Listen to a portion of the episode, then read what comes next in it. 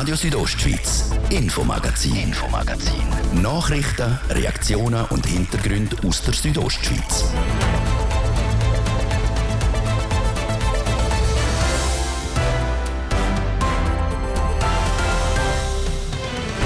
Er war jahrelang der mächtigste Mann im Weltfußball. Unumstritten war der Walliser hier dabei aber nicht. Heute nimmt der 86-jährige Sepp Blatter ruhiger und hat als Gast im Engadin am Seniorentag teilgenommen. Uns steht er im Interview Rede und Antwort unter anderem auch zur WM-Vergabe auf Katar sollen in Zuz künftig auch Mädchen gleichberechtigt am Chalandamarz teilnehmen. Darüber ist man sich im Oberengadin nicht einig. Etwas ist aber wohl für alle klar. Wichtig ist, dass man den Brauch weiterentwickelt und erhalten kann. Wir berichten darüber, ob der traditionsreiche Brauch in Zuz künftig ganz mit oder weiterhin ganz ohne Mädchen stattfindet. Eine Verbindungsstrasse in Domadem sorgt für Differenzen. Das Projekt ist schon lange geplant, jetzt will die Politik von dem aber nichts mehr wissen. Nach den Gegnerinnen und Gegnern gestern kommt heute das Pro-Komitee der Strasse zu Wort. Wir haben die höchsten Emserinnen und Emser, die entweder direkt oder indirekt an dieser Strasse wohnen und sicher nicht sehr Interesse haben, dass jetzt dort noch mehr Autos werden kommen.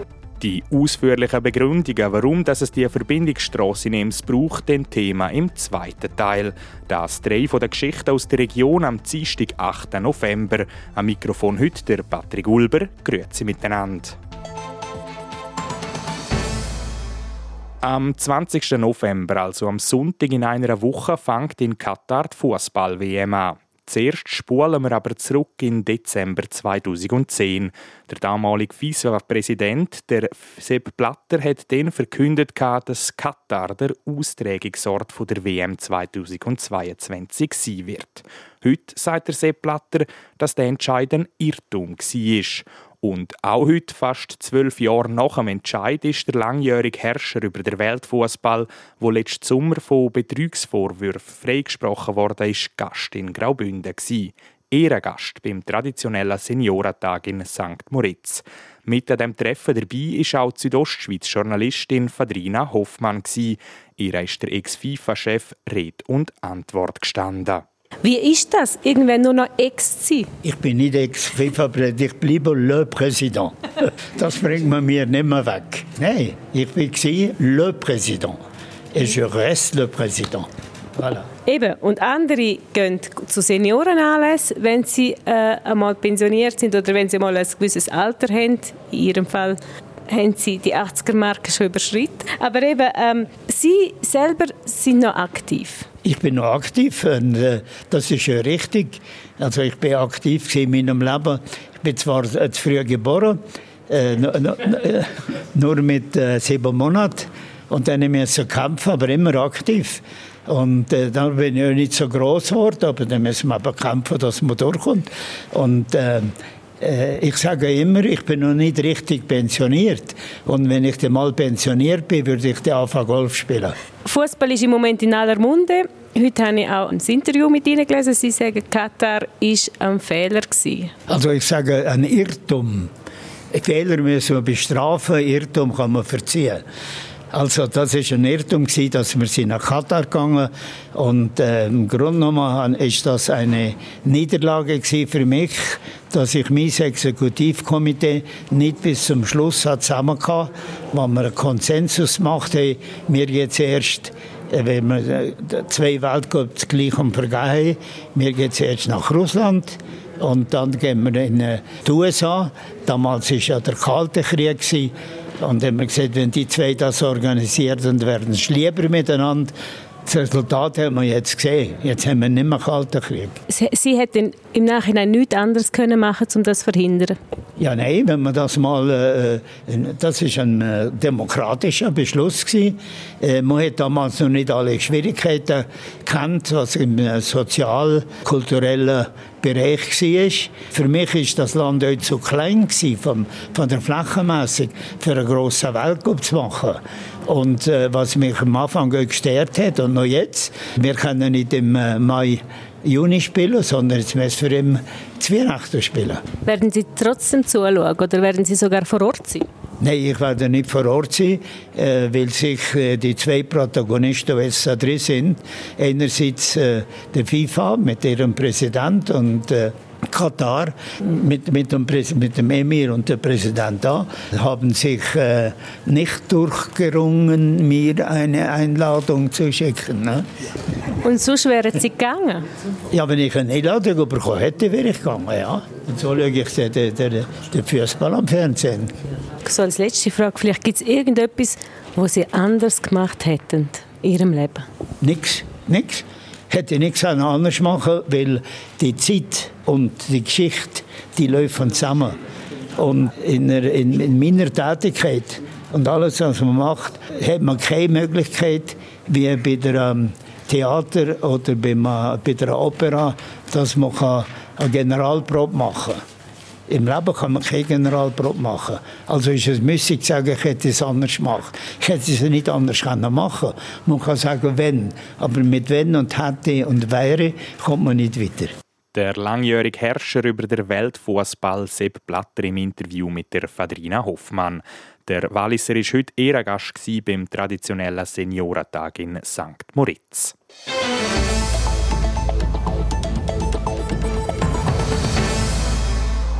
Es ist eine Engadiner Tradition, die weit über die Kantonsgrenzen hinaus bekannt ist.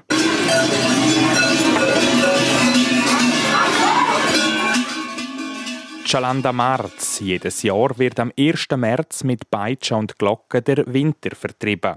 Als einer der wenigen Orte machen in Zuz jeweils nur Buben am Chalanda Marz mit. Das soll sich aber ändern. An der kommenden Gemeinsversammlung Ende Monat informiert die Gemeinde, welche Rolle in Zukunft Mädchen am Chalanda-Markt spielen sollen. Thies Fritschi. Bei der vierten und letzten Gemeinsversammlung von Zuz in diesem Jahr wird nicht darüber abgestimmt, ob Mädchen dürfen am Chalandamarz mitmachen An der Versammlung wird der Vorschlag vom Gemeinsrat zur Integration der Mädchen diskutiert. Traditionell haben nämlich bis jetzt nur Buben dürfen am Umzug mitlaufen und mit den Plumpen schellen. Nicht einmal beim Gesang sind Mädchen dabei, außer die ältesten Schülerinnen. Das beißt sich natürlich mit dem Gleichstellungsgesetz, das vorschreibt, dass Mann und Frau oder eben Buben und Mädchen gleichberechtigt sind sind. Der Patrick Steger ist Gemeindeschreiber von Zuz und sagt, dass die Rolle der Mädchen angegangen worden sei. Die Gemeinde will die volle Integration der Schülerinnen in Brauchtum. Ich persönlich habe das Gefühl, dass äh, die Bevölkerung äh, in dieser Hinsicht auch einen Schritt vorwärts gemacht hat. Ähm, es ist mittlerweile klar, dass, äh, dass die Mädchen nicht ausgeschlossen werden können.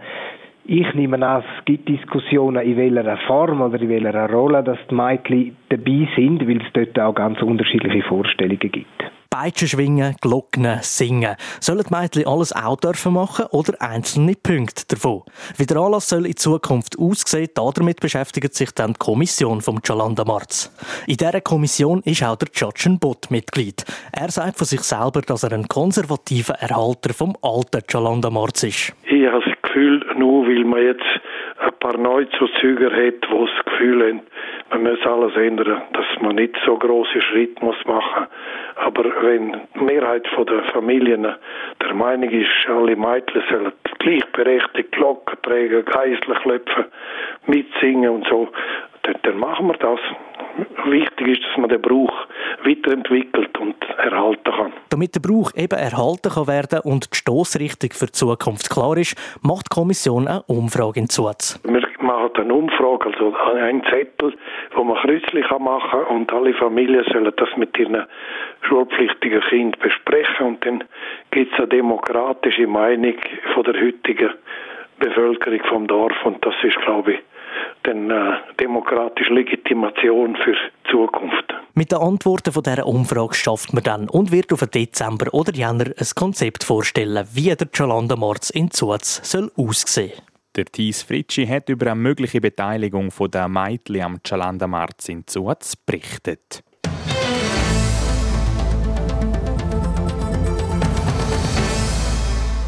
Cannabis legal beziehen ist in der Schweiz nur in sehr wenigen Fällen möglich. Die Glarnerinnen und Glarner können das aber eventuell schon ab nächstes Jahr ganz ohne Verbot machen. Die Gemeinde Glarus gibt nämlich grünes Licht für die kontrollierte Abgabe von Cannabis. Bis es aber wirklich so weit ist, müssen noch einige Hürden genommen werden. Der Thies Fritschi. Der Bund hat im Jahr 2021 das Betäubungsmittelgesetz geändert und es somit möglich gemacht, dass Pilotprojekte mit der Abgabe von Cannabis realisiert werden dürfen.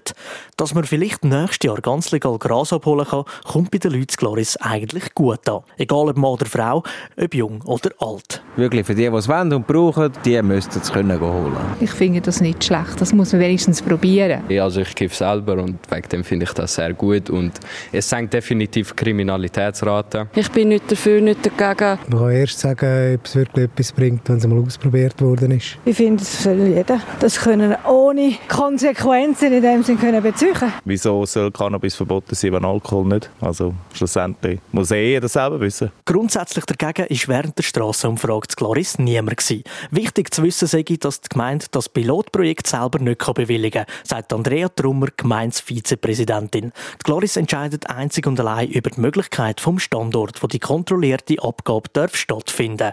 Das wäre die Apotheke gerade beim Zuplatz, wo jeweils die Landsgemeinde stattfindet. Beim Standort am Zuplatz haben wir uns eher kritisch geäußert, haben aber gesagt, falls es der Geschäftsinhaber und der Verwaltungsratspräsident Dr. Kohnen dort wirklich auch die Verantwortung übernimmt und auch Fachpersonal dort vorhanden ist und uns das schriftlich bestätigen, können wir uns vorstellen, dort eine Bewilligung zu erteilen für eine so eine kontrollierte Abgabe. Man müsse aber auch schauen, dass nicht eine offene Drogenszene entsteht. Konsumiert darf das abgehende Cannabis bei der Abgabestelle nicht werden. Die Gemeinde entscheidet nicht die inhaltlichen Punkte. Uns ist es wichtig, dass eben wirklich die Bevölkerung und auch der Jugendschutz gewährleistet ist, dass die Sicherheit und die öffentliche Ordnung so auch kann sichergestellt werden. Die ganze Sache ins Rollen gebracht hat der Lars Willi. Er ist für das Projekt der Bergblüten AG verantwortlich und zuständig für die Teilnahme an der nationalen Cannabis-Studie vom Bundesamt für Gesundheit. Gesundheit, kurz BAG. Es geht eigentlich darum, dass das Bundesamt für Gesundheit will herausfinden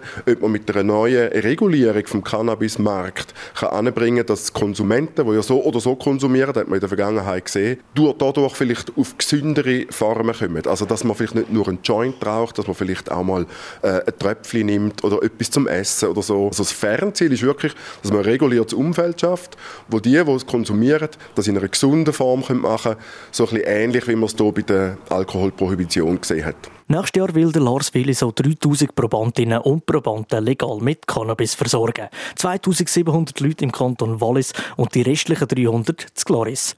Aber einfach so schnell mal an eine Abgabestelle vorbeigehen und Cannabis abholen wird man nicht können machen, sagt er. Die Hürden, die sind sehr hoch. Also es gibt relativ strenge Vorgaben. Also man muss erstens mal volljährig sein natürlich, 18. Man muss gesund sein, man muss den Wohnsitz im Ort haben oder im Kanton haben, wo auch so das Projekt stattfindet. Also das wird auch überprüft. Geschäft. Man darf nicht schwanger sein zum Beispiel, man äh, muss geistig zurechnungsfähig sein und, und das ist die schwierigste Komponente, man muss schon ein Konsument sein, ein bestehender. Und da muss man auch beweisen, also muss man für einmal eine Urinprobe machen, die positiv anzeigt, dass man überhaupt mitmachen darf. Damit das Pilotprojekt zustande kommt, setzt das BAG für die Teilnahme voraus, dass die Gemeinden mit der Verkaufsstelle einverstanden sind.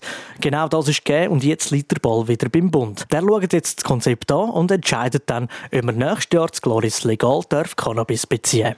Wenn das BAG einem Projekt zustimmt, könnte es in Glarus mit dem legalen Cannabis im nächsten Herbst losgehen. Das ist der erste Teil vom Infomagazin. Im zweiten kommen wir wieder zurück in Kanton Graubünden. Genauer gesagt schauen wir nochmal voraus auf eine Abstimmung über eine Verbindungsstrasse in Domadems. Heute kommen die Befürworterinnen und Befürworter von dem Projekt zu Wort. Und dann haben wir auch heute einen weiteren Teil der Wochenserie «Nochmal brauchen oder mieten statt wegwerfen oder neu kaufen» parat. Zuerst gebe ich aber in die Moderation zur Armena Küchler für Werbung, Wetter und Verkehr. Hot Wings Tuesday bei Kentucky Fried Chicken. 16 Hot Wings für nur 9,90 Franken. Jeden Dienstag bis zum 13. Dezember. Jetzt bei KFC. Flims, Ilanz, Falera, Trin, Chur, Davos, Arosa. Quicklime ist jetzt auch in unserer Region daheim. Jetzt zu Quicklime wechseln und von neuen Internet-, TV- und Mobile-Angebot profitieren. Quickline.ch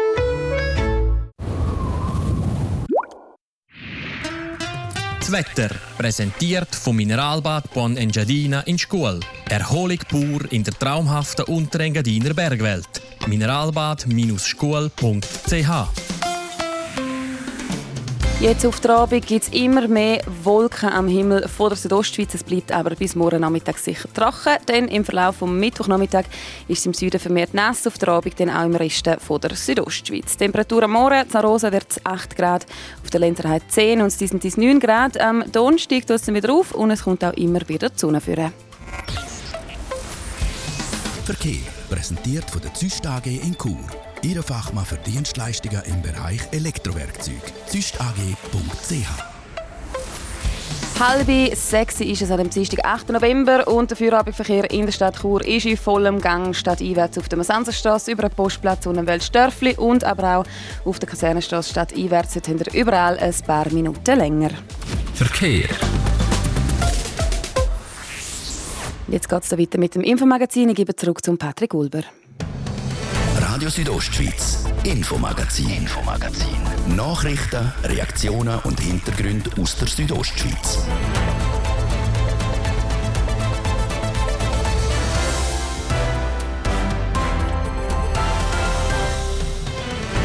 Willkommen zurück zum zweiten Teil vom Infomagazin. Gerade als nächstes geht es bei uns nach gestern auch heute nochmal um eine Verbindungsstrasse in Domadems. Von dieser lang geplanten Straße will die Politik jetzt nichts mehr wissen.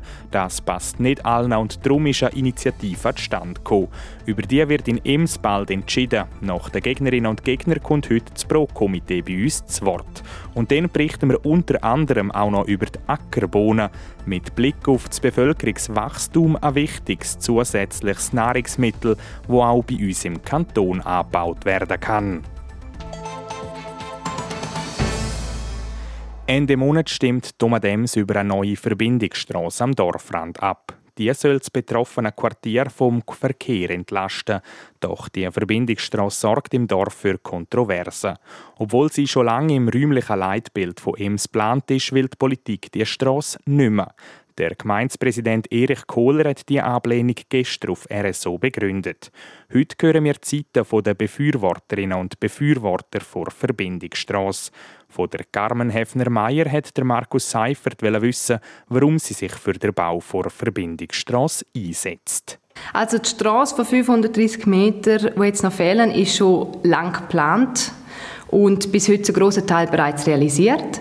Man möchte jetzt auf das letzte Teilstück verzichten, obwohl das die Bevölkerung schon seit 35 Jahren versprochen kriegt und auch mit dem Verkehrskonzept 2010 demokratisch angenommen worden ist. Sie wollen das als Entlastung vom Verkehr im Quartier, aber der Gemeindepräsident Erich Kohler hat darauf hingewiesen, dass die Kapazität der Sammelstraße eigentlich noch lange nicht erreicht ist. Malen Sie einfach den Teufel an die Wand, oder? Also immerhin ist da Tempo 30 flächendeckend vor kurzem eingeführt worden. Also Tempo 30 ist sicher eine gute Sache, sofern man sich natürlich daran hält. Ähm, das ist aber jetzt noch nicht so und es ändert auch nichts an der Sache und zwar an den Verkehrszahlen. Die Gemeinde hat da ein bisschen Widersprüche in der Botschaft drin und zwar haben sie im Modell 1700 Fahrzeuge aufgelistet. In ihrem Text sprechen sie aber plötzlich von 3300 Fahrzeugen, was auch in der Korrigende vom letzten Freitag kommuniziert worden ist.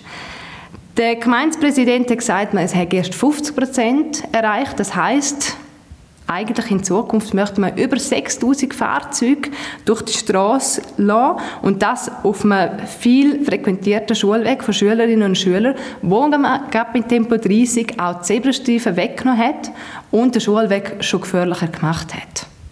Also man sieht, der grosse Streitpunkt von der Initiative sind die Verkehrszahlen. Eures Initiativkomitee redet zum Teil auch von höheren Verkehrsaufkommen als Verkehrsmodellierung zeigt.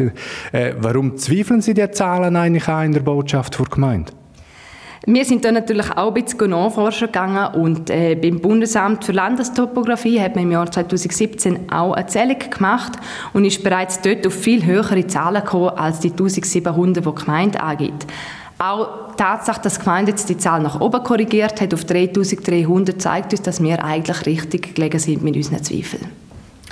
Bei den politischen Behörden hat ihr Anliegen überhaupt keine Chance gehabt, ist mit 14 zu 0 Stimmen im Gemeinderat versenkt worden.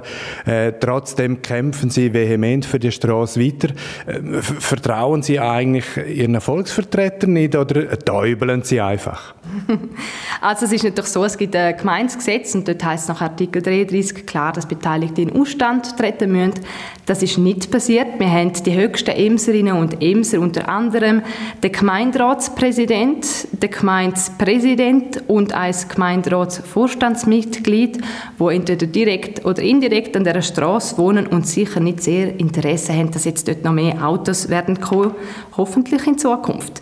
Wir haben auch weitere Mitglieder aus der Fachkommission sowie der Leiter Nutzungsplanung Kreis Ost im Kanton, der ebenfalls in dem Gebiet wohnhaft ist und auch kein Interesse an dieser Straße hat. Das zeigt uns, dass sich der Gemeinderat und vielleicht der Gemeindevorstand auch nicht dem Initiativenbegehren von 1028 Leuten, die hier mitgemacht haben, angenommen haben. Das ist doch eine beträchtliche Zahl. Ja, Sie unterstellen den Politikern eigentlich, dass sie persönliche Interessen über die Interessen stellen, die sie als äh, Volksvertreter müssen wahrnehmen. Ähm, wird allenfalls auch eine Abstimmungsbeschwerde für das Initiativkomitee zum Thema? Also für uns macht es ganz klar, Rashi, dass da politisch nicht ganz korrekt gehandelt wird. Wie wir genau weitermachen, das müssen wir natürlich im Initiativkomitee immer gesamthaft entscheiden und da ist noch kein Entscheid gefallen. Wir hoffen immer noch, dass die Initiative angenommen wird und dass pro Abstimmung ein Ja rauskommt. Die Straßenverbindung ist äh, jetzt ein Thema, das sehr kontrovers diskutiert wird in Domadems. Ist das jetzt eigentlich ein tiefer Graben im Dorfleben oder wie erleben Sie das jetzt, äh, wo es auf die Abstimmung zugeht? Es ist sicher so, dass es in der Bevölkerung gewisse Emotionen hervorruft und wir haben äh, Leute, die für uns sind, die gegen uns sind. Wir denken auch, dass es wahrscheinlich ein knappes Ergebnis geben wird und trotzdem hoffen wir, dass die Emser Bevölkerung auf unserer Seite ist. Die Initiative für den Bau der umstrittenen Verbindungsstrasse haben über 1000 Emserinnen und Emser unterschrieben. Darüber abgestimmt wird in Domadems am 27. November.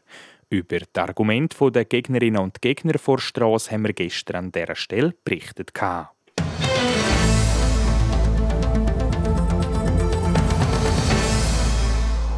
Die Bevölkerung die wächst und wächst. Schon Mitte von dem Monat wird dann voraussichtlich auch eine historische Marke knackt.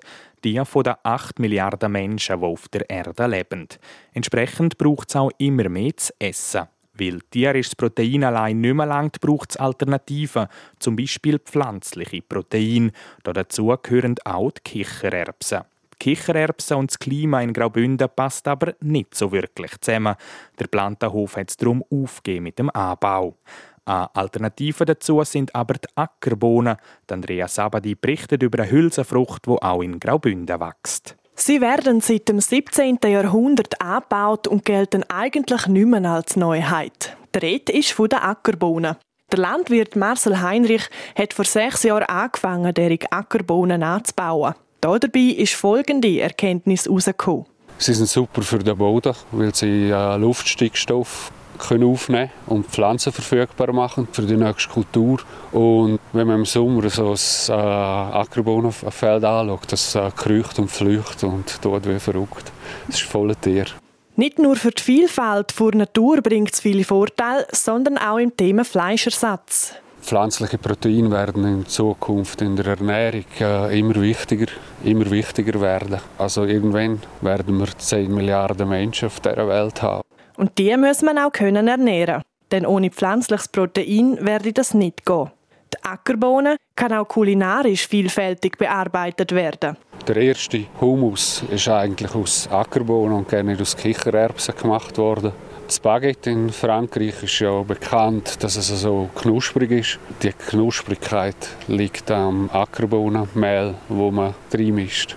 Die Art und Weise, wie man Ackerbohnen anbaut, hat sich der Marcel Heinrich selber beibringen mit seinem neuen Wissen und dem Erfolg daraus hat er jetzt aber auch schon einen weiteren Landwirt können überzeugen. Der Gordo Simeon vom Nachbarshof. Ich habe mit Marcel zusammen das machen. Ich konnte von ihm viel lernen. Er war eigentlich bei jedem Arbeitsgang dabei. Ich hatte eigentlich nicht so eine riesige Herausforderung, weil ich natürlich das Glück hatte, dass ich auf ihm sein Wissen zugreifen durfte. Und rein von dem her kann ich jetzt auch persönlich auf das aufbauen und hoffe, dass, dass ich mit ihm zusammenarbeiten und, und weiter schauen, wie es weitergeht. So der Nachbar von Marcel Heinrich. Dem sein Wunsch wäre es, dass noch mehr Bauern Ackerbohnen anpflanzen. Denn die vielen positiven Aspekte, die die Bohnen mit sich bringen, sagen die eine Bereicherung für die Natur. Und die Bauern sollen auch so davon profitieren, die Produkte dann schlussendlich gut verkaufen Andrea Sabadi hat über die Ackerbohnen berichtet, wo eine gute Alternative zu den Kichererbsen darstellt und auch in Graubünden wächst.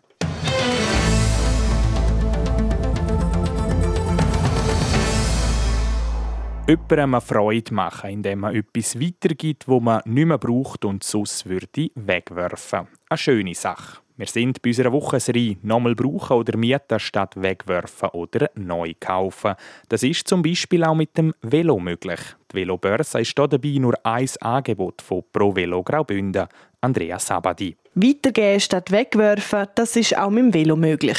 Im Frühling und im Herbst findet in Chur nämlich jeweils die Velobörse statt. Die Leute können dort ihre Drahtesel, die sie selber nicht mehr brauchen, weiterverkaufen. Der Preis wird da dabei zwischen Verkäuferin und Käufer verhandelt. Das nicht online, sondern direkt vor Ort. Und das ist auch die Absicht der Velobörse, wie der Geschäftsführer von Pro Velo Graubünden, der Simon Gredig, sagt. Nicht alle finden es hier am einfachsten, um das über eine Online-Plattform zu machen, wo man dann muss gehen, Velo einzeln anschauen beim Käufer und beim Verkäufer und dass man kann Test fahren muss man quasi an mehrere Orte reisen. Der Vorteil von der Velobörse ist, es findet alles zentral an einem Ort statt und man kann dort mehrere hundert Velos auf dem gleichen Platz begutachten und sich dann für eins entscheiden. Am Anfang der Velobörse ist die Abwicklung der Verkäufe umständlich Das, weil alles hat von Hand erfasst werden. Mittlerweile existiert aber ein digitales Kassensystem, das die Weiterverkäufe der Velos deutlich einfacher macht. Man kann sein Velo, das man verkaufen will, schon im Vorfeld online erfassen und man ist flexibel in der Zeit vom Vorbeibringen und ein weiterer Vorteil von dieser Digitalisierung ist, dass die Verkäufer sofort eine Benachrichtigung kriegen, ja, mein Velo ist verkauft worden und dann können sie das Geld jederzeit abholen und müssen nicht warten, bis die Börse fertig ist. Abgesehen von der Börse gibt es aber noch ein anderes Format, wie man günstig an Velos kommt. Der Regionalverband Pro Velo Graubünden vermietet nämlich ein Cargo-Velo. Das ist quasi ein Velo mit Anhänger zum Teilen. Und der große Vorteil da dabei ist, dass man mit dem Cargo-Velo nicht nur von A nach B kommt, sondern auch Sachen transportieren kann, wo man normalerweise mit dem Auto machen würde. Zum Ziel sagt Simon Gredig von Pro Velo Graubünden. Mit dem Angebot sind wir eigentlich überzeugt, dass wir auch etwas für die nachhaltige Mobilität können machen in der Stadt Chur und in der Umgebung, weil immer mehr Leute das Velo mieten und vielleicht sogar so auf den Geschmack kommen, zum wenn sie es wirklich regelmäßig brauchen, künftig selber mit dem Cargo-Velo statt mit dem Auto transportieren.